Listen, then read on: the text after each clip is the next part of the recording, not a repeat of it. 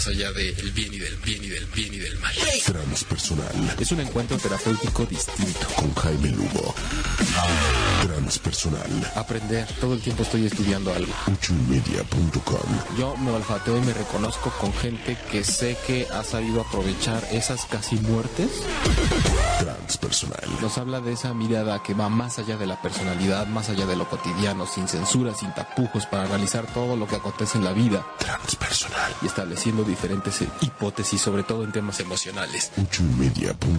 A lo que le tenemos miedo es en donde está el secreto para descifrar muchas cosas y superar muchas de las crisis. superar muchas de las crisis.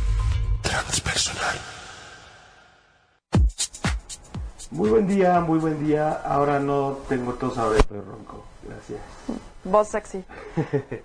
La semana pasada estuvimos platicando acerca de una cara del perdón, que era eh, que, cómo somos nosotros al perdonar a las personas. El programa completo lo pueden checar si se meten al Facebook de ocho y media para este, el de la semana pasada, que es del 8 de diciembre, para checar lo que estuvimos platicando, porque hoy vamos a ver la otra cara que tiene que ver con cómo somos nosotros a la hora de pedir que nos perdonen o de disculparnos, como estuvieron manifestando también mucho en redes sociales. Este programa es transpersonal, como todos los viernes a las 11 de la mañana. Yo soy Jaime Lugo, soy terapeuta transpersonal. Como podrán darse cuenta, no me partí mucho la cabeza para ponerle el nombre al programa. Y gracias a la producción, gracias a ocho y media, gracias a Manuel, gracias a Lili por hacer este programa posible. Hoy, viernes 15 de diciembre del 2017, ya a punto de 2018. Y como cada viernes, agradezco la compañía y la mancuerna de la voz del pueblo, la voz de la sociedad, la voz que le da forma a lo que ustedes piensan y sienten y tienen que compartir con nosotros, Claudia López. Hola, Man Hola Jaime, ¿cómo estás? Hola Manuel, después de tanto. Hola Manuelito. Ya, Hola Jaime. ya queremos que se vaya la goma este año. Ya, ya, acabe, venimos por a las últimas. Traigo muchas cosas cargando, ya, La elegantísima Claudia. Ya sé, como siempre. Em, ¿Qué pasó? Pues mira, aquí contento de estar con ustedes. Realmente es el antepenúltimo programa del año Ay, y es rico. importante estarlo cerrando con temas como estos porque todos me van llegando ya a los últimos días de diciembre con una cantidad de cargas impresionantes y están buscando soltarlas, Claudia, pues conforme se van comiendo una uva o Sí, sí, sí, conforme brindan o conforme ya están hasta acá de romeritos, ya están hasta acá de comida y aún así pretenden estar soltando cosas En el último momento. en el último momento. Entonces, hoy vamos a estar dedicando esto a, a e- este programa del perdón. Como decía, es como una extensión de la semana pasada, debido a que este, hicimos también la encuesta en Facebook. Gracias por su participación. Vamos a estar ahorita eh, pues mencionando a toda la gente que se conecte con nosotros y a todos los que comentaron y dieron su voto. Que a diferencia de la semana anterior en donde estuvo totalmente equitativo la parte de quien sentía que es fácil perdonar y quien sentía que no, esta vez la gran mayoría manifestaron que pues les era fácil pedir perdón Ok. y la gran minoría dijo que no les resultaba pues una cosa facilita de hacer. Oye, pero también hay que ver la forma en la que se pide perdón, porque hay gente que ya lo usa como pretexto, este, o, o como, ya sabes, aliciente de, bueno, te puedo dañar, en fin, que me resulta fácil pedir perdón. Sí, estamos como en el mood de la semana anterior en donde pareciera que solamente el mencionar la palabra perdón o perdóname ya fuera una varita mágica, una varita mágica que nos da como ese poder, ¿no? O de redimirnos o de conceder el indulto a la otra persona. Pero al igual que cuando nosotros perdonamos el pedir perdón, y lo vamos a estar viendo el día de hoy, tiene que ver mucho con eh, un trabajo totalmente personal. Les recordamos que si ustedes nos están escuchando es a través de ocho y media y si nos quieren ver pueden ir directamente a la transmisión de Facebook Live de el Facebook de, de ocho y media y en redes nos encuentran a mí como Jaime Lugo terapeuta o terapia transpersonal con cualquiera de esas combinaciones ahí les aparezco en Facebook o en- directamente en mi página jaimelugo.com y a ti Claudia Como Claudia Lor, locutora, Facebook, Twitter y, e Instagram. Muy bien. Eh, hay, un, hay un tema que me llamó mucho la atención porque cuando soltamos estas encuestas en Facebook, evidentemente es un instrumento de medición que polariza, ¿no? Que nada más es sí o no, bueno o malo, correcto e incorrecto. pero se presta mucho, a mí me llama la atención porque cuando la gente, cuando estamos en algún problema o en alguna crisis, lo que queremos es justo algo tajante, ¿no? Que está mal, es, lo que está mal esté bien, que lo que no me gusta se quite, que lo que es incorrecto se vaya a lo correcto. Y cuando les ponemos una vía como una encuesta que se trata de hacer una cosa que es blanco o negro, la gente solita se matiza. Ustedes solitos piden esa parte de decir, pues yo perdono, pero cuando esto u otro. O yo no perdono, depende si es esto u otro. O sea, se salen de esa cajita de solo una esta u polaridad. otra y entonces sí, sí buscan esta parte de los matices y me parece muy interesante. Una cosa que quiero resaltar porque creo que estaba en boca de mucha gente, Claudia, es que cuando hablábamos de qué tanto se les facilita pedir o no perdón, hubo por ahí dos o tres personas que enfatizaban mucho la diferencia entre el perdón y la disculpa. Ay, sí, claro. ¿Es lo mismo? Eh, no es lo mismo y lo que yo quiero comentar desde que leí eso es que hablaban mucho de que relacionaban esta parte de el, hablaban del perdón y la disculpa como si hubiera una diferencia entre cuando yo siento culpa o me siento responsable de algo, como hacerlo de una forma un poco más sensata y más consciente mencionando yo prefiero pedir disculpas o disculparme en vez de hablar del perdón porque el perdón sí es como algo que Más fuerte. más fuerte. Sin embargo, yo lo que les quiero decir es que la disculpa trae el mensaje en la palabra, en la misma palabra, disculpa. Cuando ¿Estás dicen yo prefiero disculparme porque me parece un término como más sensato, más maduro, la disculpa en sí, como cuando hablamos de disfunción, discapacidad, es ya como una separación de algo.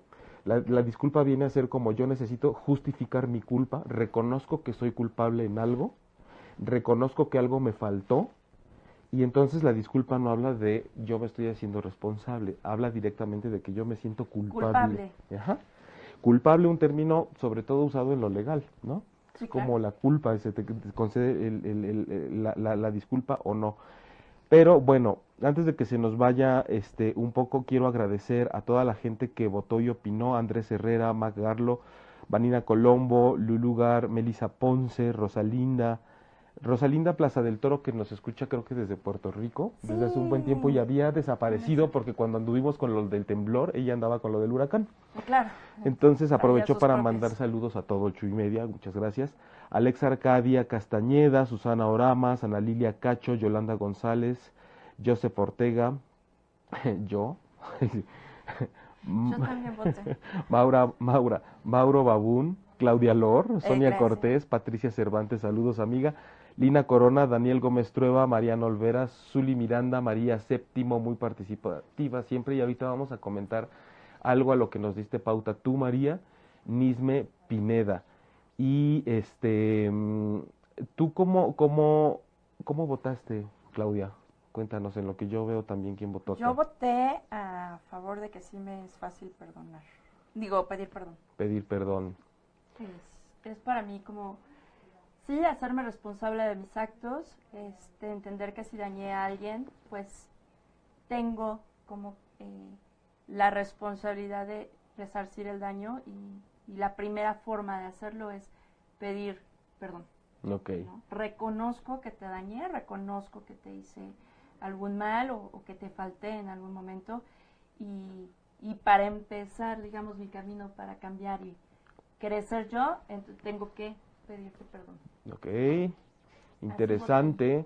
Cari Chiu también votó, Susana Oramas ya la mencioné, Kika Dosa, Zuli Miranda, Josefina, Quique, saludos Mr. Quique, Juan Antonio Barrera, Jessica, un montón de gente que estuvo votando, Cristina Arenas, muchas gracias a todos por participar y algo que también me da gusto y es de aplaudirles es que cada vez hay más hombres involucrándose en estos temas. Es maravilloso. Sí, porque generalmente cuando hablamos de esta parte más líquida, más emocional, más creativa de los temas, se manifiestan mucho más las mujeres. Sí, por supuesto. Sin embargo, cada vez más tenemos aquí la presencia de los hombres involucrándonos en todos estos temas. Gracias a Verónica Aguilera y a Claudia Lor por estarnos viendo en esta transmisión. Cintia Trejo, gracias por compartir, te mandan saludos, Claudia. Ay, nos vemos mañana. Eh, nos vemos mañana. Y bueno, eh, cuando hablabas de resarcir el daño que sabes que tú causaste, Claudia, y que mucha gente cuando nos decía, a mí no me cuesta trabajo pedir perdón, también decían algo que a mí me llamaba, me llamaba mucho la atención y va relacionado a lo que quiero ligar con el comentario de María VII. Mucha gente decía, si yo, re- si yo sé que tengo la culpa, yo pido perdón.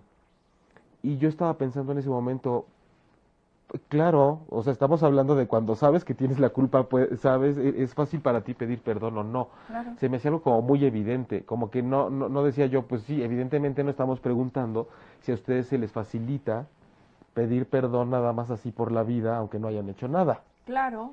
Sin embargo, mi querida María VII comentó algo y ella decía que, eh, no, no quiero como mm, estar inventando, por eso voy a buscar su comentario, pero ella decía palabras más, palabras menos, que incluso cuando ella no tenía este, cierta culpa o responsabilidad en lo que había pasado, ella a veces pedía perdón con tal de suavizar el asunto y no hacer el problema más grande.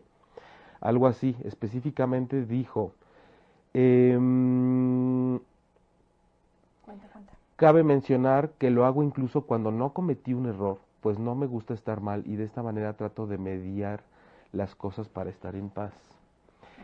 María, es interesante que nos digas esto, que incluso cuando no cometí un error pido perdón. Estamos hablando, como nos decía Claudia ahorita, de que cuando pedimos perdón o nos disculpamos con alguien, es porque sabemos que tenemos la culpa o tenemos algún, algún cargo de conciencia por algo que nosotros hicimos. ¿Qué pasa cuando María viene y nos pone esto sobre la mesa? El decir, aunque yo no haya cometido un error, trato de mediar pidiendo perdón.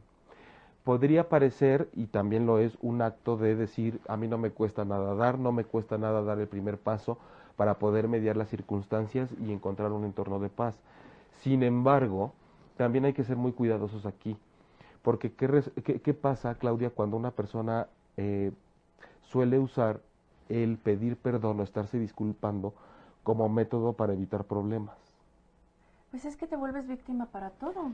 te vuelves víctima para todo o automáticamente yo me atrevería que a hacer un análisis entre líneas de yo soy estoy dispuesto dispuesta a cargar con responsabilidades que no son mías en una relación con quien sea de pareja o de familia o por la vida con tal de que no haya problemas entonces aquí hay que tener mucho cuidado porque eso me lleva a mí una imagen de una persona con grandes cargas. Que luego, mucho cuando hablamos de bondad y de que yo no soy soberbio, yo no soy orgulloso, nos polarizamos y nos vamos al otro lado. Yo puedo tomar cargas y responsabilidades que no me corresponden. Yo puedo asumir cosas que no me tocan. Y entonces después resulta que en vez de mediador, tengo el riesgo de convertirme en una persona que se siente no reconocida por haber tomado esas responsabilidades que no le tocaban. Claro. Y entonces aguas con el tipo de relaciones que de ahí se desembocan. Esto para ir abriendo boca, ¿no? Para ir rompiendo un poco estos mitos de que quien pide perdón nada más es porque qué noble dio el primer paso. Sí hay algo de eso, pero no precisamente va por ahí. Hay que revisar todos los extremos y verle la otra cara al asunto.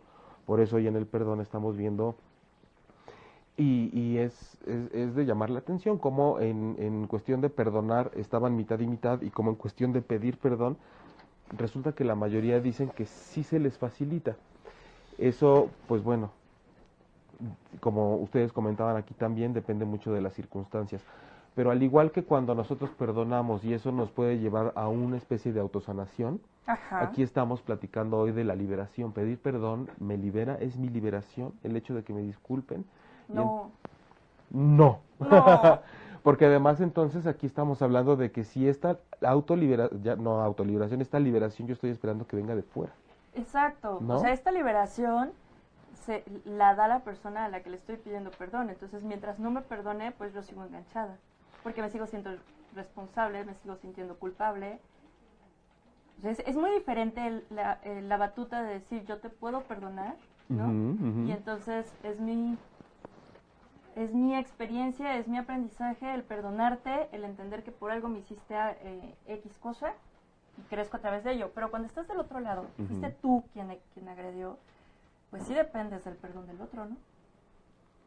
Sí, y además creo que son terminologías que estamos también como en muchas cosas en esta vida, muy en el plano personal. muy estructurado, muy en, en lo, en lo civil, en la identidad, en el personaje, En lo humano. en, en, lo, en, lo, en lo humano, sí, así como en lo, en lo personal diría yo, porque como ser humano todavía nos lleva a pensar un poquito más en algo más allá. Como persona, que por eso en lo transpersonal se va más allá de, como persona pareciera que nos vamos mucho, y si te fijas, hay gente que muy desde la mente y desde el ego se queda en lo estructurado y lo cuadrado, Sí, como lo legal. Se perdona o no se perdona, tú eres libre o no hasta que te perdonan o no, o hasta que cumples tu condena. Sí, claro. Y hay gente que quiere simular de alguna forma esa manera de funcionar, cuando el sistema legal es una cosa que está llena de, pues es un reglamento, es algo jurídico, Claro. es algo, pero no, no, no podemos ir precisamente así por la vida funcionando nada más cuando somos todo un cúmulo de decisiones y de sentimientos y de emociones y de parte energética y también de la parte mental. Sí, o sea, no podemos ser tan cuadrados como para solamente ser juzgadores. Sí, Perdón, pero no también es darle demasiado poder a la otra persona. O sea, el hecho ya aceptaste tu culpa, aceptaste que la regaste, acepta- ya fuiste a pedir perdón que te pudo haber costado no uno, sino los dos, Sí. ¿no? Claro. Este, y si tuvieras cuatro, los cuatro. los. ¿no? Y encima todavía darle el poder de, eh, como decías, de no voy a estar tranquilo hasta que debe, hasta que me perdone. Bueno, Sí. también es que depende, ¿no? Ya hay un momento en el que dices, ay, ya, si no me quieres perdonar es tu rollo, ¿no? Sí, o es sea, Es gracias. que, es que finalmente es su rollo. Sí, no por es el tuyo. supuesto. Sí, claro. Tú ya, ya cumpliste, sobre todo si lo hiciste de corazón y de, de- de- del alma y de, ¿no? Yo creo que hasta ahí es de, yo ya cumplí mi parte. Sí. Si tú te atoras en tu parte, es tu asunto. Es algo bidireccional. Exacto. No es algo nada más, como decíamos la semana pasada, de que quien perdona se coloca como en la cima de la montaña para ver si lo otorga el que está abajo. Exacto. Y el de abajo esperando a ver si, en este caso vamos a ubicarnos como el que está abajo. Yo vengo a pedir a ver si me dan y me puedo ir libre nuevamente a retomar mi vida. Al igual que en el otro caso son dos trabajos que se llevan a cabo de manera personal e íntima. Y así como platicábamos que ya una vez que yo hago un proceso de entrar a mi herida y autosanar y cuando termino muchas veces ni siquiera necesito ir a decirle a la persona que me ofendió que la perdono, quien ofende y tiene esa necesidad de ser perdonado, de pedir disculpas, tiene que revisar que si necesita hacerlo es porque está incómodo consigo mismo por haberlo hecho, porque hay gente que no tiene ningún remordimiento y no se da cuenta, pero nunca es demasiado tarde, porque pasa en algún momento, y entonces es que no nos detenemos ante el impulso. Queremos hacer primero lo que se vea socialmente que era lo que tenías que hacer. Pero si tú entras y dices, tengo que revisar esta herida que me causó, no solo tiene una herida al que yo ofendí, yo me ocasioné una herida interna al traicionar a esta persona o, cau- o causarle un daño y tengo que revisarme y una vez que yo me entiendo y me perdono, es probable que después de eso ni siquiera necesite tampoco ir con la otra persona a decirle por favor perdóname o sí. Porque yo he- he conocido muchos casos donde lo hacen y después de ciertos meses o años hasta es una llamadita, casi casi antes de que me cuelgues porque sé que me odias quiero decirte que ya al día de hoy sé lo que te hice y te pido una disculpa porque ya me di cuenta. Pero ya tienes el 80% hecho tuyo. Incluso si esa persona, si te fijas, Manuel o Claudia, si te dice, lo siento, pero yo no olvido y yo no te perdono, ahí sí es cuando puedes decir, qué pena, yo ya me perdoné, ese pedacito que te toca a ti lo vas a estar cargando tú, y pues mal por ti. Imbécil. sí, pero es un rollo, porque entras en, en- en- en un juego en donde volvieron a mencionar mucho lo de yo perdono pero no olvido. Entonces, a mí me gustaría que nos escribieran también para decirnos a qué se refieren con no olvido. Porque evidentemente no olvidas. No puedes olvidar nada. Que, y tampoco te deja de doler. El chiste es que ya no te estorbe y no interfiera con tu vida. Y volvemos a lo mismo, qué bueno que no se olvida, Por porque supuesto. entonces Sí. vuelves a caer en lo mismo. Pero creo que, creo, creo, armando conjeturas, que mucha gente va como con la parte del, no sé, por- ejemplo, hablando de algo así al aire, ¿no? Una infidelidad. Te perdono, pero no olvido, o sea, no es que quiera regresar contigo, Exacto. Ajá, ¿no? ajá, o sea, ajá. ahí muere, Ajá. Ya, cada quien su rollo, Ajá. pero no intentes regresar conmigo. O sea, hasta aquí. O sea, eso ya se acabó esa parte. Es como una cuestión del lenguaje que entonces nos pone entre diferentes matices que pueden ir desde no olvido, es decir, yo ya sé bien quién eres y de qué eres capaz, pero no traigo nada en tu contra, hasta te perdoné, pero sí puede ser que te tenga rencor. Porque hay gente que perdona de palabra y se queda con ese rencor alegando que no olvida. Que ahí no sé qué tanto sea, sea real un perdón. ¿Qué tan genuino es? O sea, genuino es que tanto viene de adentro. Porque en realidad sigues cargando con algo. Te estás Sí. quedando con algo. Sí, Te totalmente. sigue doliendo ese algo. Sí. ¿no? Entonces, realmente, no sé hasta dónde haya llegado ese perdón. Pues ni Sí. siquiera inició, supongo. Bueno, a lo mejor inició su Inició de- proceso. en el, ¿sabes? En el arranque. Sí. Pero en realidad, porque decíamos la vez pasada, el perdón llega cuando estás sanado, cuando estás completa, cuando la Sí. herida ya no te duele. Exacto. ¿no? Entonces, pues, si sigo cargando el rencor y si mi herida sigue abierta, pues, pues no hay perdón. Sí, y además tomando en cuenta que la herida, aunque no siga abierta, de alguna forma puede estar en ese periodo, porque todo es y todo sucede conforme la naturaleza, puede estar en ese periodo en donde te da comezón, y en donde se ve horrible, y en donde estás incómodo con eso, y en donde dices, sí, y comezón, sanazón, o sea, todavía me mueve, me pica el tema, ya no me destruye como antes, pero sí me sigue picando y llega un momento en el que ya es una cicatriz. Creo que esa es una buena metáfora cuando dicen yo perdono pero no olvido. Se ha cerrado la herida, ya se desinfectó, ya no duele, pero sí volteo y tengo una cicatriz que me lo recuerde. Por ejemplo, volviendo al tema de, este de la infidelidad. Eh, Es como, ok, ya lo perdoné, pero no olvido, o sea, no quiero otra vez regresar contigo. Y por otro lado, esa cicatriz sería como el decir, todos los hombres son iguales. Sí, ya, Esa ya- sería la cicatriz. la mm, sería una cicatriz, yo creo que de, de- de esas que maltratas. Y entonces te queda una cosa espantosa y conforme esa apariencia es lo que te va a venir a la memoria. ¿No? Porque re- recuerden que un periodo de una herida que se convierte en cicatriz necesita no nada más cerrar sola, necesita todos los cuidados del mundo. Y cuando la mal cerramos o la maltratamos, es cuando viene este el estereotipo todos los hombres son iguales. Entonces el dolor no se ha ido. Porque hay cicatrices que después de cierto tiempo te tocas y te sigue doliendo, Sí, como claro, que queda un nerviecito ahí extraño. Y hablando de este tema, ustedes, vamos a suponer, si ustedes fueran infieles, así como está su conciencia en este momento, ¿ustedes creen que serían de esas personas que van y piden perdón por haber sido infiel? ¿O les daría tanta vergüenza que mejor se retiran y se desaparecen de la vida de su pareja? Ay, que conteste Manuel. Es que, híjole, Vamos a suponer que se te resbala. Ajá. No que tienes la conciencia de decidir o no. Te resbalaste y te... y- no, yo creo que, sea cual sea la circunstancia, siempre tienes la opción de, de, de- de- De decir sí, Sí. o no. de decir sí o no. Sí. ¿no? Eso, eso es un, un- un mito barato.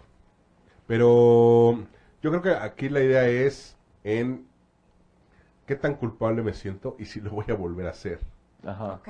¿no? Porque si es, ok, te pido perdón, pero ya vi que no fue tan complicado, ¿no? Y entonces a lo mejor para la próxima simplemente sé que me tengo que cuidar más. Eh, y, y se va creando como este círculo vicioso. ¿no? O de verdad es, híjole, yo me sentí mal, de verdad, pido perdón sincero y no lo, no lo vuelvo a hacer. ¿no? No sé, creo que ahí radica parte de esa gran diferencia. Y que si no, de todas formas sabes que ahí tienes el perdón como comodín. Exacto. Y que ese es el problema, andar por la vida con el perdón como comodín. Exacto. Yo puedo sentirme menos culpable conforme tengo el comodín del perdón para cualquier cosa que yo haga. Oye, pero te- ¿No? te- y te digo, ya hay Y por gente eso que lo usa como parte de, bandera. es que, es que el alcohol, es que la presión. Ah, bueno, y ahí son todas las el- disculpas posibles, ¿no? Para eliminar esta parte de carga. eh, Sí, no fui yo, no fue mi decisión, fue el alcohol. No fui ajá. yo, no era yo, era la situación. Yo soy muy burra con eso. Yo voy y me confieso antes de tener que. Antes de poner el cuerno, así. Antes de. Sí, claro. Así de. Entonces soy. Antes de poner el cuerno, voy y digo, ay, ¿qué crees? Ya me está moviendo el tapete a alguien, ¿no? Y entonces. Bueno, otra, otra cosa importante de decir es que en, al estar hablando de esta parte de si usted, a ustedes se les facilita pedir o no perdón, brinco solito el tema de la culpa. O sea, la gente empezó a hablarnos de culpa, culpa, culpa, culpa, culpa. Y, y entrando al terreno de la culpa, es conveniente decir que generalmente la culpa no sirve de nada. Si no te está moviendo a una acción de autorrevisión, o de tratar de componer la situación externa y solamente es una sensación, sensación constante de culpa, no sirve absolutamente para nada. Y eso también de lo que hablábamos, por ejemplo, cuando pasó lo del temblor. Había mucha gente que nada más le faltaba casi casi decir, perdón. Y, ¿Perdón de qué? No tembló por tu culpa.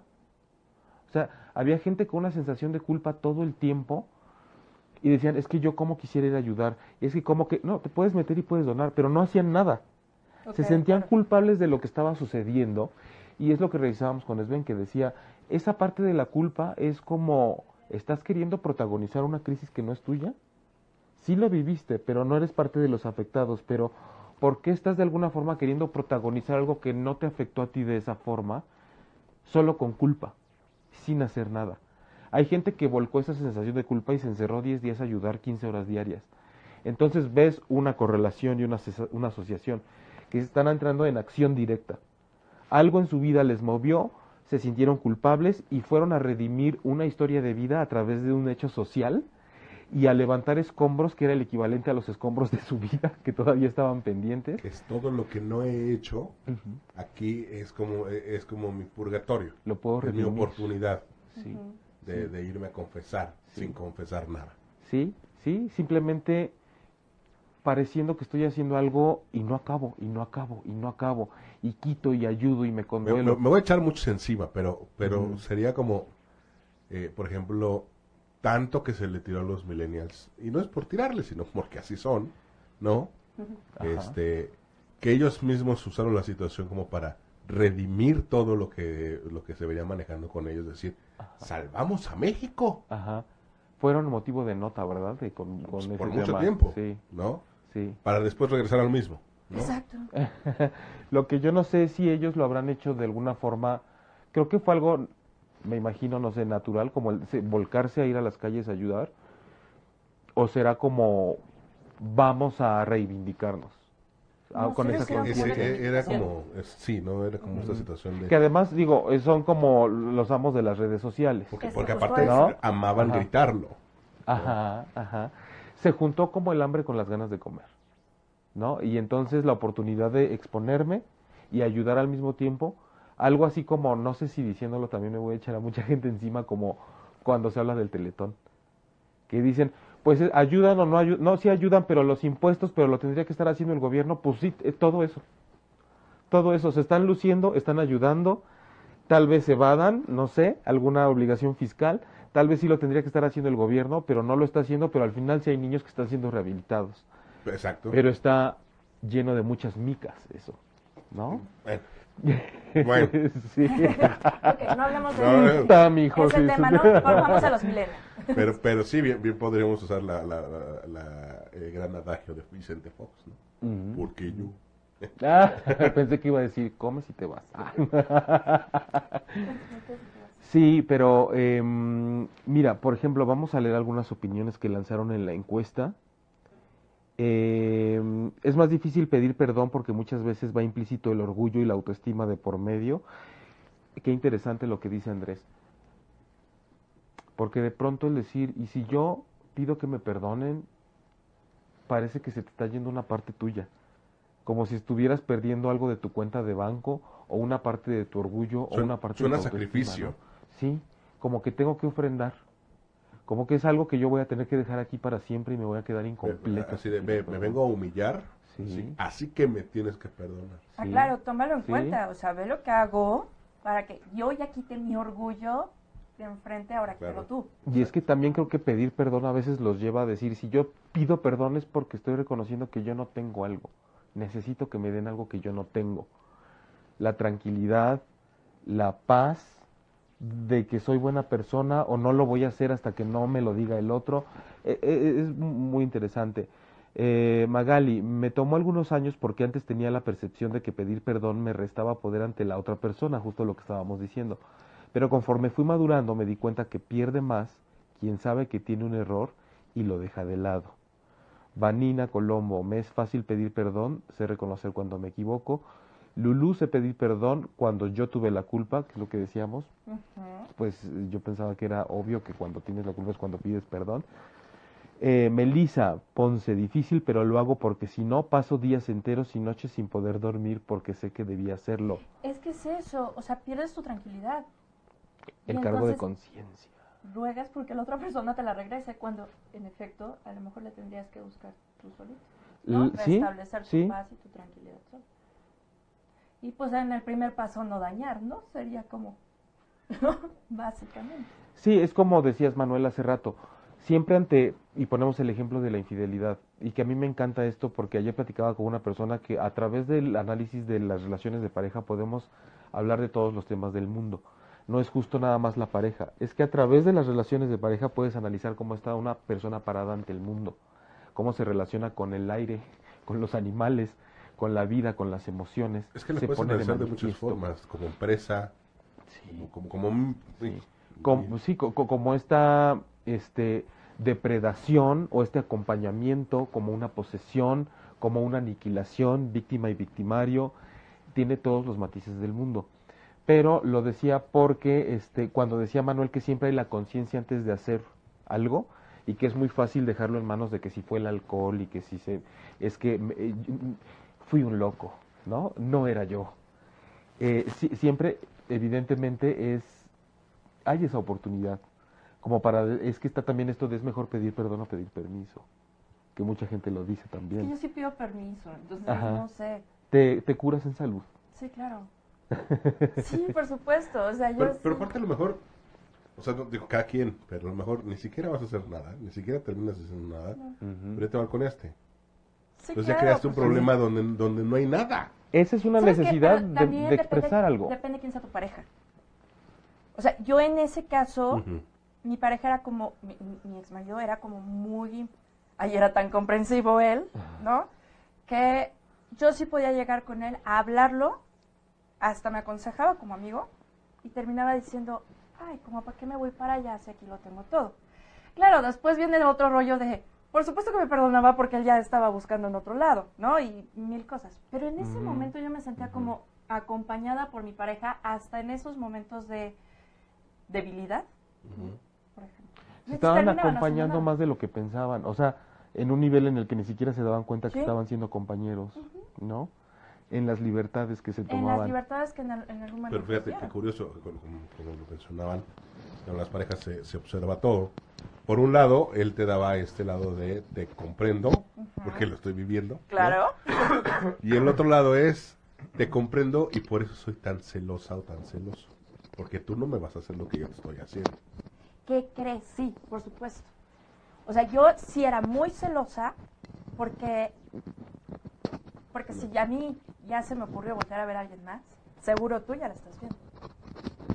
Y Sí. yo fui la que me convertí. Él no.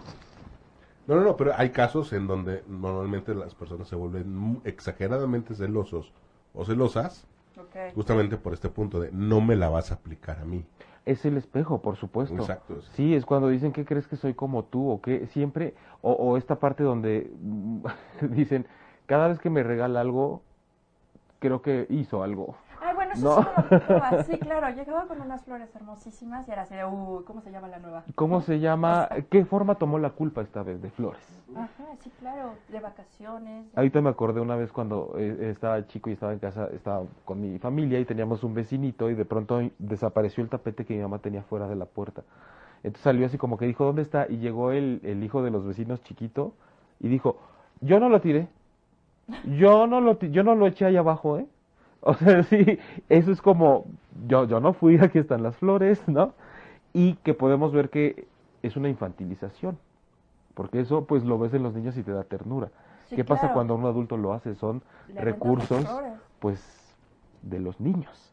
Eh, Alexa Arcadia nos dijo, déjale o este, el perdón es una palabra fuerte que da poder a la persona que perdona y vulnerable y vulnerabiliza que al que pide perdón. Yo lo veo más como trascender el dolor que ocasionó la situación y tomar una decisión si se puede superar o no. Yo prefiero llamarlo disculparme Es algo que sí hago y reconozco cuando sé que me equivoqué o tuve errores. Sí, Alexa, es un trabajo personal. Sin embargo, este, también tenemos esta parte que ella dice, prefiero disculparme y justo es lo que decíamos al principio. Disculparme, hablar de mi culpa, reconozco que soy culpable. María Séptimo, es que esta situación se podría evitar si cada uno hiciéramos lo correcto, evitando situaciones incómodas para el otro. Es sencillo, pero de pronto lo hacemos complicado. O sea, te digo, el primer paso Pero, sería pero es no que ahí es todo un tema que es lo correcto. ¿Lo correcto para quién? Sí, Es una percepción muy abierta. sí. Pues simplemente no agredirte. En Pues todas es, que, las pero es que vuelvo a lo mismo. Es que lo correcto Es que es, fácil como ir a una empresa a conseguir trabajo. Te van a dar el reglamento. Esto sí se puede, esto no se puede. Sí, hay, co- hay cosas que son muy, ¿No? muy fáciles, digamos, pero quiero tomar tu ejemplo para decir, hay gente que lo hace, yo me rijo por este reglamento porque es muy claro que esto no se debe hacer y yo lo acato. Y esa misma persona puede ser, por ejemplo, un pederasta, porque eso sucede. Sí, claro. Gente que es brillante y es disciplinadísima y recae en unas situaciones, obviamente por desórdenes, que él no tiene la conciencia de que está haciendo un daño, ni de que está rompiendo un acto de la naturaleza tremendo. Una vez en una plática también una persona decía, ¿No tiene conciencia de lo que lo está haciendo?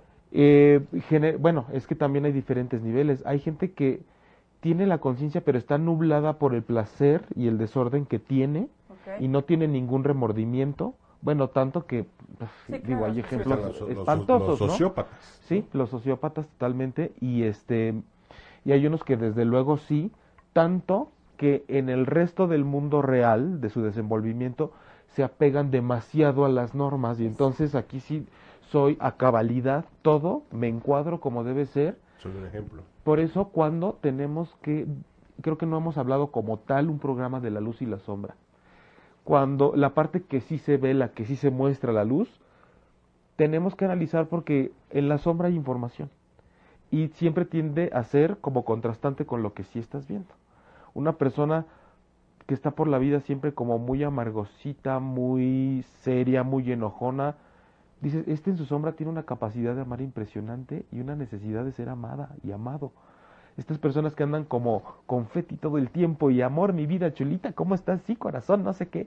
Dices, aguas, porque en la sombra hay una capacidad de enojarse en tres segundos y de reaccionar de una forma que no la quieres ver. Claro. Entonces, en estas partes que son, por ejemplo, como decía María, que ahorita nos está comentando, yo suelo pedir perdón aunque no tenga la culpa para mediar una situación. Creo que en la sombra hay como de que te sientes culpable. Porque andas tomando responsabilidades y culpas que no te tocan. Es un ejemplo que estoy tomando, María, que nos estás viendo, digo, porque nos lo pusiste, ¿no? Y, y porque nos está sirviendo mucho. No, bueno, y No es sigue, que mira, lo que. María te contesta. Lo correcto es no hacer lo que quieres que es no hacer lo que no quieres que te hagan a ti. Por ejemplo, eso de la infidelidad. De pronto la otra parte toma posiciones cómodas en las que su egoísmo lo hacen pensar eh, solo en lo que le place, olvidándose de lo que pueda sentir la otra parte o si le afecta la acción o no. Es que es eso, o sea, no hagas lo que no te gustaría que te hicieran. Creo que es una buena O premisa. reacciona como te gustaría que reaccionaran O contigo. sea, por- en lo personal, y soy bien honesto, por ejemplo, si Lili fuera, fuera infiel, hasta le preguntaría, ¿te, te, te gustó? ¿O te gustó más? Este, Sí, claro. ¿no? Menos, ¿Qué quieres? ¿Te ¿qué quieres quedar? ¿Te quieres Quiero ir? conocer ¿No? tu experiencia, ¿no? Sí, o sea, te, te, te funcionó, ¿no? Ujú. Lejos de armar como un drama. ¿Por qué? ¿Por qué a mí? O sea, no, al contrario, es a ver qué, qué encontraste y te, te favoreció, te sirvió de algo, ¿no? Sí, sí, pues entonces sí, no soy el correcto. Claro. Si no, bueno, pues a ver qué, qué, Ah, te falta, sí. Ah, exacto. ¿Qué Y- aprendiste? Y, y es un tema, Manuel, que justo yo cuando también me toca hablar de infidelidad en algunas partes, la gente no, no está lista para recibir es- este, este tema de mm, una infidelidad puede incluso ser un detonador para que tu relación se fortalezca claro. y, la profundices y crezca. Sí. No, no, les cuesta mucho trabajo, ¿eh? Y digo, no me extraña, porque no cualquiera tiene esta, este amor propio y este nivel de conciencia y este autoconocimiento para decir, a ver, no eres mía, no soy tuyo, pero decidimos estar compartiendo un camino y muchas cosas más, y de pronto tú tuviste una aventura, quiero saber qué representó para ti. ¿Estás queriendo dejarme? me quieres menos que antes, este, te sientes incómoda, estás arrepentida, o sea, no soy tu verdugo, ¿no? Sí. Soy tu compañero y me gustaría saber en dónde estamos parados, que es muy distinto. por. Claro. ¿Y hacia dónde vamos a partir de ahora? Sí, sí, porque incluso, bueno, hay muchas parejas abiertas y no tienen problema. Hay gente que dice, aquí no se abren, pero sí ni la puerta, ¿no? Claro, por supuesto. Pero es que siento como, ay, como más libertad, como que cargas menos culpas y menos peso si llegas y hablas con una... con- y además sabes que tu pareja va a reaccionar como Manuel. sí. O como en su momento reaccionaba mi y- y bueno, eso es importante analizar de pronto por qué estamos con quien estamos. Como siempre decimos, ¿no? Eh, ¿qué, qué hice yo para, y no esto con un tinte negativo ni positivo, qué hice yo casi casi para merecer esta pareja y para estar aquí ahora? Ay, yo me portaba Con esta bien. pareja que, con la que me siento tan bien o con la que me está costando tanto trabajo, pero ¿de dónde vengo yo y qué traigo para que me haya alcanzado para esto? ya sea mucho o poco como lo considere cada quien. Susana Oramas puso sé reconocer mis fallas y siempre trato de tener la humildad para pedir perdón. Ana Lilia, creo que nunca he pedido perdón, que prefiere pedir disculpas, o sea que, Es este, sí, más bien eh, ella lo, lo ve como una culpa tal cual. Yolanda, creo pedir, eh, creo que pedir perdón no es necesariamente fácil y depende de muchos factores, que sea más o menos fácil o difícil, pero es algo que sí suelo hacer. Joseph Ortega son dos acciones difíciles porque están ligadas a nuestras emociones. Sí, Joseph, y efectivamente, para las emociones eh, sí es un talón de Aquiles de la humanidad porque el mundo de las emociones está subestimado, está considerado por muchas personas como de los débiles, como algo que se tiene que ocultar, está desvalorizado a comparación de lo de la mente y la inteligencia, porque para eso sí tenemos hasta pruebas para medir el IQ, el IQ, y entonces basta con que tengas posgrados para que te alaben y aspires a ser presidente, porque dicen que ya eres muy inteligente y con eso basta. Y tenemos ejemplos de gente que ha tomado el poder que es muy inteligente, pero que emocionalmente pareciera que si un psiquiatra los viera los diagnosticaría inmediatamente también como sociópatas, porque pareciera que odian a la gente en vez de querer ayudarla, pero si son muy inteligentes. Mauro, ya no me es difícil perdonar desde que lo hago estoy más tranquilo conmigo y con los demás. Sonia Cortés, cuando fue mi error o mi culpa, sí puedo pedir perdón. Claro, Sonia. Patti, amiga, saludos. Mujeres poderosas, martes a las 8 de la noche. No me resulta fácil porque me siento débil ante el otro, sin embargo lo hago porque el otro lo merece, cuando yo me he equivocado. Hijo, el merecimiento es otro tema. Merecimiento. Además, de- me acuerdo cuando este piropo, cuando se podían decir piropos, ¿no? Que merezco. Y gritaban así en la calle. Eh, y dice, dice Patti, cuando, ah, merece. Además de que me hace mejor persona, más humana, más cercana. Qué fuerte, Patti. Oye, pero a ver, ahí es mejor persona para quién. Eh, Porque entonces volvemos a lo mismo. sí, sí, estoy, estoy trabajando mi evolución a través de lo que tú vas a ver en mí. Sí, y, y- y creo que está mucho implícito en el discurso de nuestra amiga Patricia el poder, ¿no? Creo que cuando una persona llora, sí lo merece, sí lo puede, yo decido si lo merece o no, y si lo hago, eso me va a convertir en una mejor persona. Este, conforme lo que se dice afuera, Juez y verdugo. Ajá. Pero interesante lo que pusiste sobre la mesa, Pati. Lina, no me resulta difícil, Daniel Gómez, pero así muy, muy fácil, no. eh, Marian, saludos, Marian. No me cuesta trabajo pedir perdón. Fíjense qué interesante. Me es más fácil, me es más difícil perdonar. Y el proceso de que me ofrezcan una disculpa es complejísimo para mí. Y Eso yo no lo había escuchado. Si alguien dijera, yo, yo, pues sí me puedo, puedo pedir perdón. Pero el hecho de que alguien venga y me pida que yo lo disculpe es complejísimo y me cuesta mucho trabajo. Eso, eso no nos lo habían manifestado. Sí, no, Porque normalmente es al revés. Te cuesta trabajo perdonar y bueno, pues igual y pedir perdón. Pe- Pero ella está así como de, si alguien viene y me pide disculpas, me, me hace entrar en un conflicto tremendo. Ahora, es una tontería más lingüística que otra cosa, pero lo diferente que es pedir disculpas a ofrecerlas. Sí, sí, porque también está mucho, está, sí me ha tocado, eh, gente que ya incluso corrige, dice, a ver, vas a pedir perdón o vas a ofrecer las disculpas. Y es que hablando del perdón, en el origen de la palabra significa que perdonar es devolver a la persona la deuda que tenía contigo. Entonces, si tú vas a que te devuelvan la deuda que tienes, si de alguna forma dices, te pido que me perdones. O sea, te pido que me des algo, ¿no? Es como cuando te devuelven las letras, los pagares, y dicen, ok, ya no tienes deuda. Y en la disculpa, literal, sí es, vengo a justificar la culpa que tengo. Entonces, creo que es pedir perdón u ofrecer disculpas. ¿no? Entonces, vengo a explicarte por qué sí soy culpable, como para ver si, pues con todo y eso, me vas a disculpar. O sea, disculpar, sacar la culpa que tengo de esto. Entonces, creo que dimos al clavo cuando se trata de pedir o dar, ¿no? Según si vas a por el perdón o la disculpa. Y basándonos en estos significados, yo al menos llegué a la reflexión de que a mí me gusta más, hablando nada más etimológicamente en la significación, el perdón. Me gusta esta parte de te devuelvo la deuda que tienes conmigo porque yo ya la trabajé y yo ya no necesito que me pagues lo que me debes. Yo ya no tengo broncas con eso. Aquí está el paquetito, aquí está el problema, es tuyo.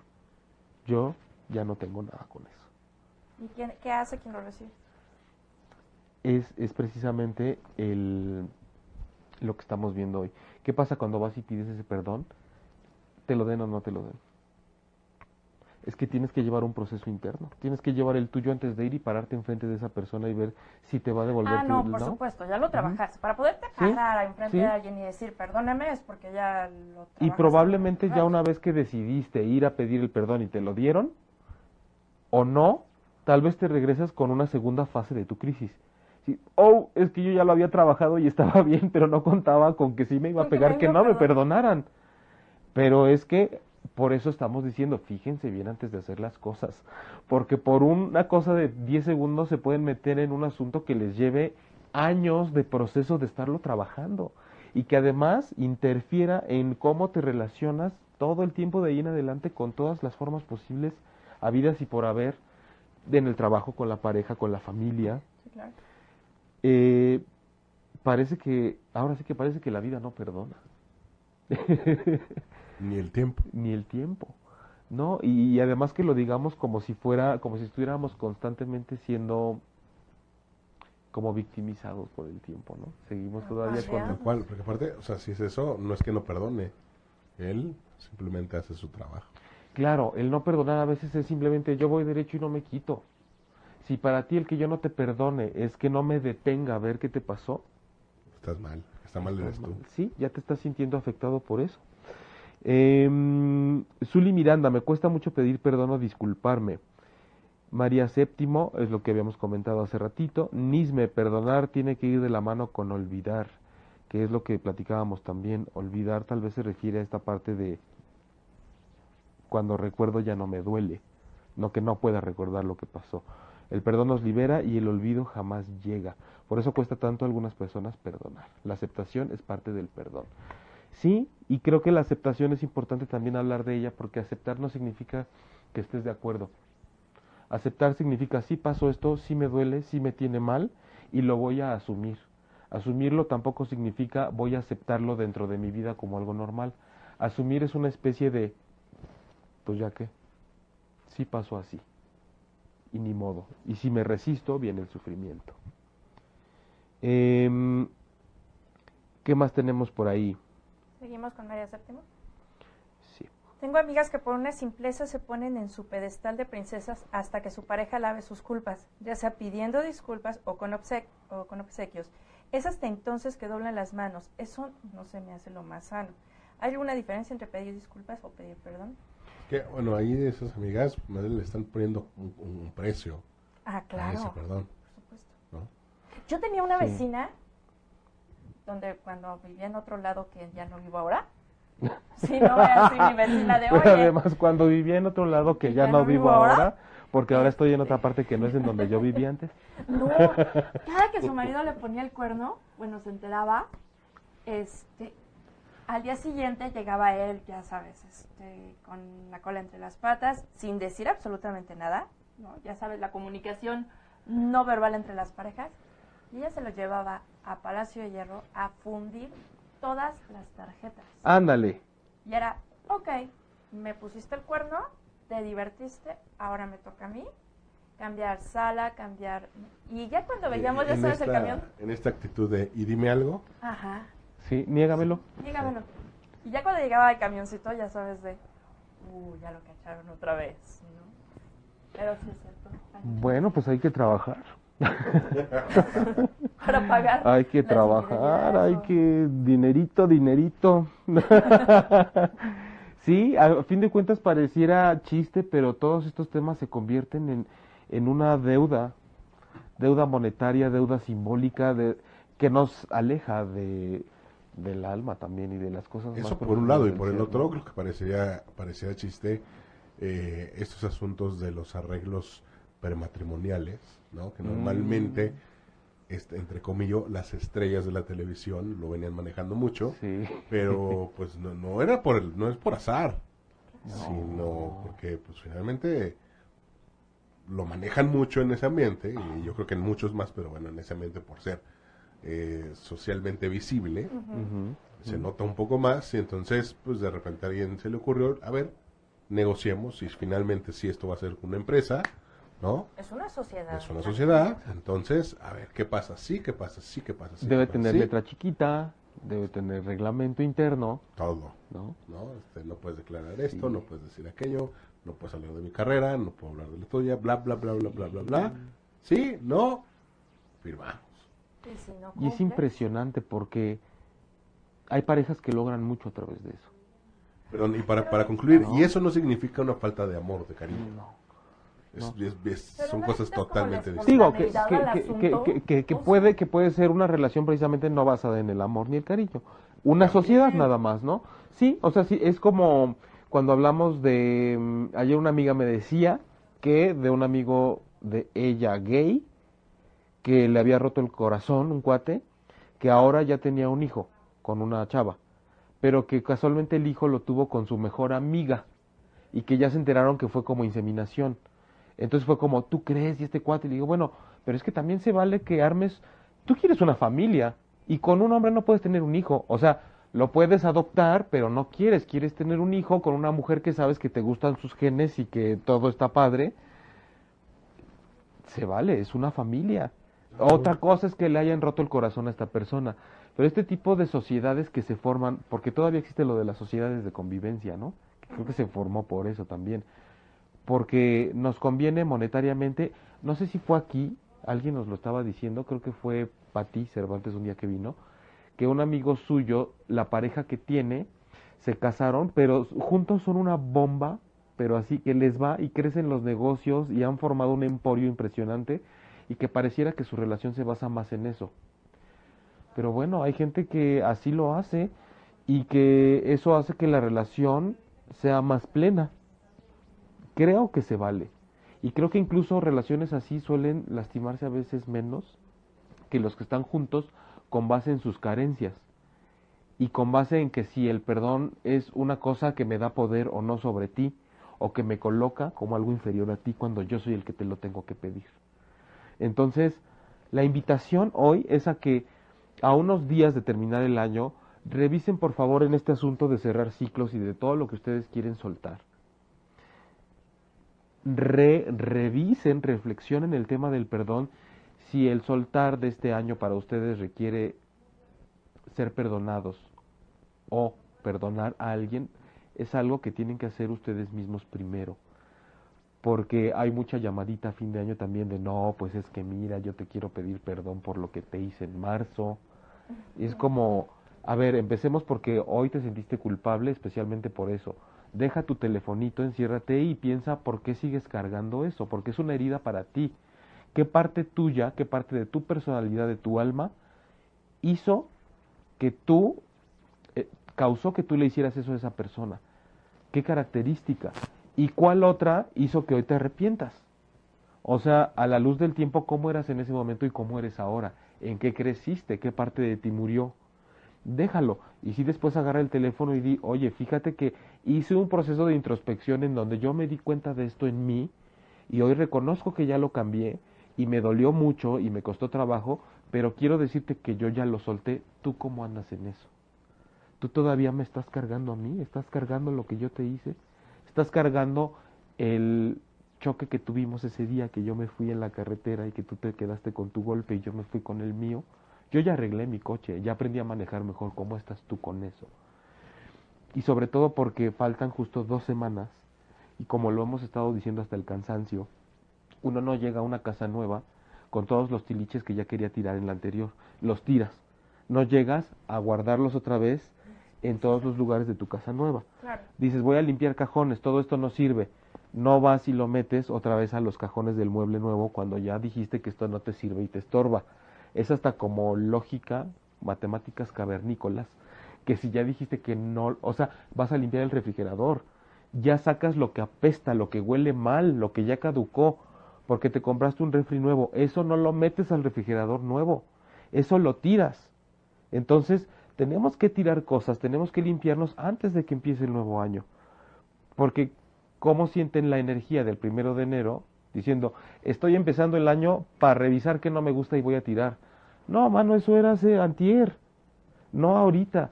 Estás empezando el año con energía de a ver de qué me deshago. Cuando tenías que empezarlo ya ligerito. Tienes que empezar el año con 500 gramos menos, aunque sea. Claro. No con a ver a dónde me meto para empezar a hacer ejercicio. No, y Tien- 500 gramos menos de situaciones negativas a nivel emocional, a nivel físico, a nivel económico. Claro, o sea, empecé el año ya con una relación que ya, con la que yo ya no podía más porque era de maltrato o de abuso. No esperándome a ver en qué momento se me ocurre porque, pues, ¿qué onda? Primero de enero cambios y que además esa semana normalmente no haces nada. Entonces dices, no, mejor la corto el 8. Después de Reyes, porque ahorita todavía estamos ocupados. Porque ya le compré su regalo. Sí, por favor, suelten todas esas cosas antes de que termine el año y tampoco las dejen para las 12 uvas. Ese es nada más un romanticismo, un, algo simbólico. Digo, sal, pónganse el calzón rojo, va- vayan con la maleta, hagan lo que quieran. Pero si bien no es una época fuerte de contrataciones y están buscando trabajo, por lo menos siéntense antes de que termine el año y hagan su currículum perfectamente bien. Y por qué no, mándenlo desde ahorita y mándenlo otra vez en enero. Pero empiecen a hacer las cosas ahorita cuando, cuando queremos hacer un, un cambio, hay gente que, bueno, si su situación se lo permite, ya no aguanta el lugar en el que está trabajando, váyanse de una vez. No empiecen el año ahí. Digo cuando se los permite, porque hay gente que dice, sí, Sí, pero ¿cómo claro, voy a vivir? ¿cómo Pero hay gente que perfectamente bien dice, yo tengo, en el momento que me salga de una chamba, tengo tres meses de colchón para... Si esa es la situación, ya, o sea, si, si no los está atando una necesidad básica, suelten las cosas que tienen pendientes y que les están doliendo y les están pesando antes de que acabe el año. Porque este programa ya se acabó. Ay, ok. Está bien. Saludos acá a Héctor Ploqui, que también siempre está, ¿no? Presente. Siempre. Eh, Mauemoris Moca. Hola, hola y adiós, Mauemoris. Rodrigo Hernández Chávez, creo que pedir perdón u otorgarlo depende del daño que te hicieron o hiciste. Efectivamente, sí. Pero, pero eso lo mide cada quien y no, de, y no con regla. Lo mide cada quien en un ejercicio de introspección según el nivel de dolor que tú tienes. María Fernández, María Fernanda Pérez, David Gil, un beso, Cintis también siempre nos ve. Ricardo Castañeda, Jaime, un gustazo verte, estuvimos juntos en la prepa. Sí, Ricardo, gracias por estar aquí. Te Sí, mando un un Te abrazo. estoy viendo porque necesito pedirte perdón de... ¿Te acuerdas de lo que me hiciste en la prepa? Este, saludos. Saludos a todos.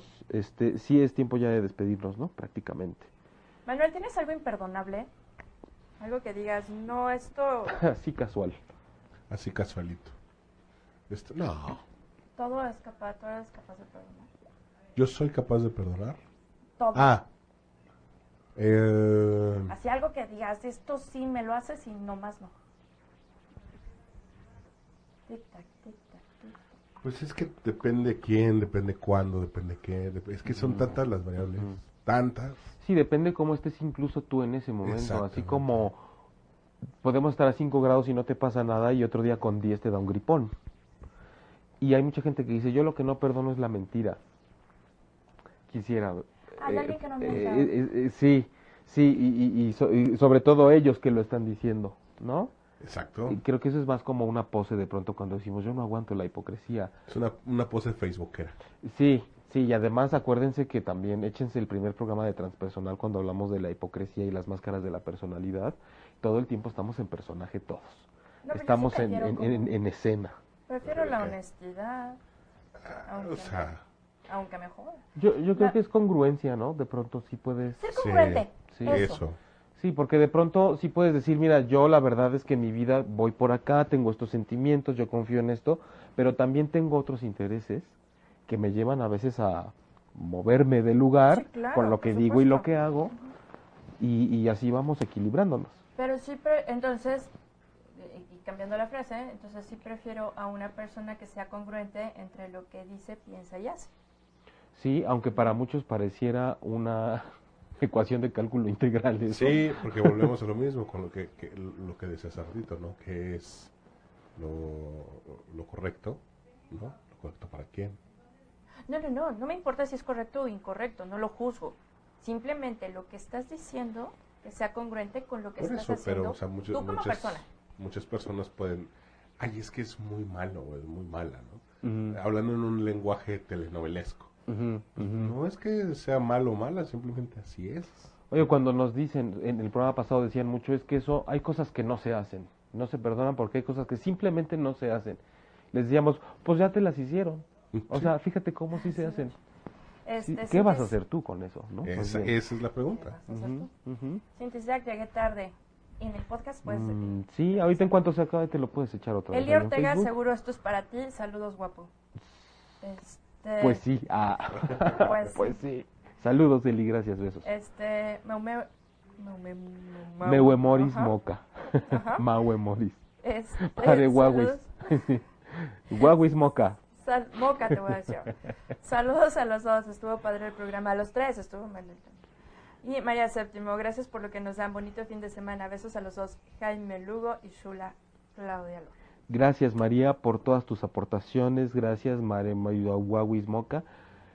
Eli, Cintis. Recuerden que este programa, en cuanto termine la transmisión ahorita en vivo, se lo pueden echar otra vez en Facebook. Recuerden que... Este, Compártanlo.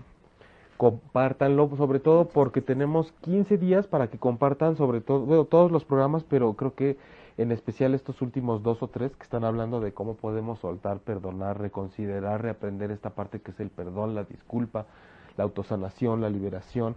Todo empieza por nosotros mismos. Así hayamos ofendido muy fuerte a una persona o traicionado, o así hayamos sido nosotros objeto de la traición o la ofensa de una persona, tiene que ser un trabajo que sea muy desde adentro, muy íntimo, muy desde la tripa, desde la conciencia, desde el alma. Imagínense esas personas que están en cadena perpetua muchos años en la cárcel por haber hecho monstruosidades. No les queda otra más que hacer un trabajo interior. Si bien les va, yo creo que llega un momento en el que sí terminan haciéndolo. Desgraciadamente, en la vida real y en lo terrenal, pues ya están condenados Sí, claro. desgraciado o afortunadamente no sabemos. Pero este vamos a estar transmitiendo los próximos viernes a las 11 de la mañana con un mood ya más navideño, ¿no? Hablando de las emociones en la Navidad. Vamos a estar platicando de a qué le vamos a estar diciendo adiós justo dos días antes de Año Nuevo en el programa del 29 de enero. Y gracias por estar con nosotros. Claudia, ¿algo más que agregar? Muchas gracias, Jaime. Gracias, Manuel. Y un beso a mi vecina donde quiera que esté. No era por balconearte, perdón. ¿Qué fue lo del café de la otra vez? ¿O qué? No, ¿Del lo que le ponen pasado? el cuerno y entonces ahora ya cada que ven el camión Ah, ahí se yo- van a enterar que tienen problemas maritales. No era mi intención. Ah, Bueno, tal vez lo hubieras balconeado menos si no decías su nombre, pero bueno. No, no dije nombres. Ah, ¿no? No, no, no, Ah, no, bueno, es que como que escuché que habías... No, No, no, no, no. Bueno. Nada más dije que se llamaba Carolina. Gracias, Big Brother Manuel, por estar hoy con nosotros a través de la voz. Un placer. Siempre. Gracias a todos ustedes. Yo soy Jaime Lugo, esto es Transpersonal. Y me preguntaban por qué yo siempre tengo esta carita aquí y este cojín. Me despido diciéndoles porque justo es a la que todo mundo juzga y a la que nadie quiere y a lo que todo mundo considera que está mal, entonces también necesita cariño. Y a quienes solo están escuchando, pues es una carita enojada roja. Ellos también merecen amor. Gracias.